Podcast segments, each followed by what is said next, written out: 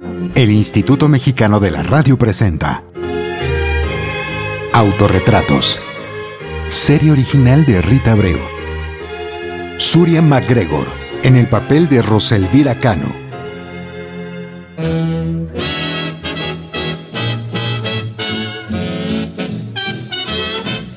Voz de gran prestancia, aterciopelada, melódica, educada, femenina y dulce.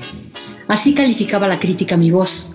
Por lo mismo, fui muy socorrida para estar frente a los micrófonos de diversas emisoras, a veces como cantante y a veces como actriz en radionovelas. Las horas que había que ensayar algún programa eran eternas, pero qué caray. La oportunidad había llegado y no cabía el desmayo. Y no cabía porque era un desfile interminable de gente la que buscaba afanosamente esa oportunidad. Y si se dejaba escapar, pues difícilmente regresaría. En 1936, mi carrera se debatía entre el canto y la actuación. Mi padre fue músico y mi madre cantante.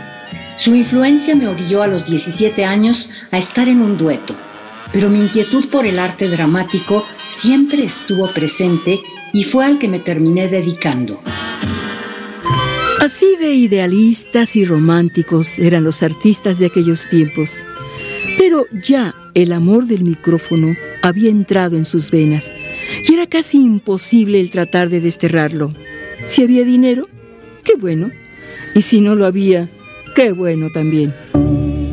Fui parte del equipo de radio femenina en la XCMX, donde se hacían programas para y por mujeres. Yo estaba al frente del Rosario los lunes, miércoles y viernes junto con mis demás compañeras actrices. En esos tiempos, a principios de los años 50, la radio no era como ahora. Estar en una emisora formada solo por mujeres era novedoso, pero también incómodo para algunos. Imagínense que nos decían de cariño las cotorritas, la jaula de las cotorritas, como si solo parloteáramos.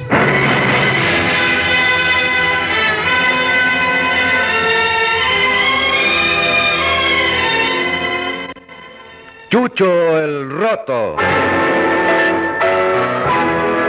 Miren, si ustedes no me conocieron en las facetas que les he contado, estoy segura de que sí me recuerdan como Carolina de Frisac en Chucho el Roto. Drama que duró 11 años, donde hice a la hermana tirana de la protagonista. Matilde, soy tu hermana mayor y no vas a hablarme en ese tono. Y ya vamos a ver si te sales con tu capricho porque yo... Tú no harás nada. ¿O qué decir de mi participación en la radionovela de misterio La Casa Roja, escrita por Manuel Canseco Noriega, en donde también actuaban Prudencia Grifel y Enrique del Castillo?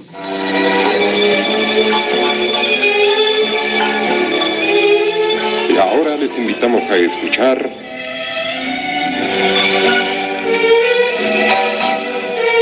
Tiempo de recordar. En 1952 fui la primera locutora en aparecer en la pantalla chica. Mi trayectoria fue muy fructífera. Estuve en varias emisoras como en la XCFO, XCB, XCW, XCMX, Grupo Radio 1000 y Radio Cadena Nacional, así como en la Dirección de Radio, Televisión y Cinematografía de la Secretaría de Gobernación, donde trabajé cerca de 20 años.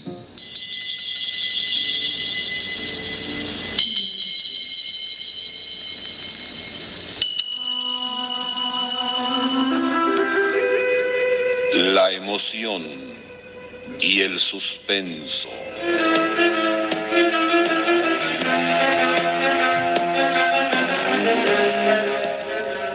En tinieblas. En los años 80 participé en series de Limer como Panorama Cultural, Memorias de una Nación y En Tinieblas, una adaptación radiofónica de relatos de suspenso de autores como Edgar Allan Poe, Lovercraft, Elena Garro y Carlos Fuentes. Programa en el que más de una ocasión el suspenso escapó de la ficción y muchas veces dentro de cabina, además de que nos apagaban las luces, llegamos a escuchar ruidos en plena grabación. Así que los chirridos de puerta y los gritos de terror que usted llegó a escuchar no siempre fueron efectos radiofónicos. Rosa Elvira Cano nació en 1919 en San Luis Potosí. Estudió arte dramático en las escuelas de teatro de la UNAM y Bellas Artes. Se retiró después de 50 años ininterrumpidos en el mundo del arte y la comunicación a finales de los años 80. Rosa Elvira Cano, presente en los 100 años de la radio. El Instituto Mexicano de la Radio presentó Autorretratos. Serie original de Rita Abreu. Guión Daniela Jurado. Producción Carolina Valle. Agradecemos a Radiopolis y Radio 620 por permitirnos el uso de sus acervos sonoros resguardados en la Fonoteca Nacional para la realización de esta serie. Grupo Imer. Somos Radio Pública.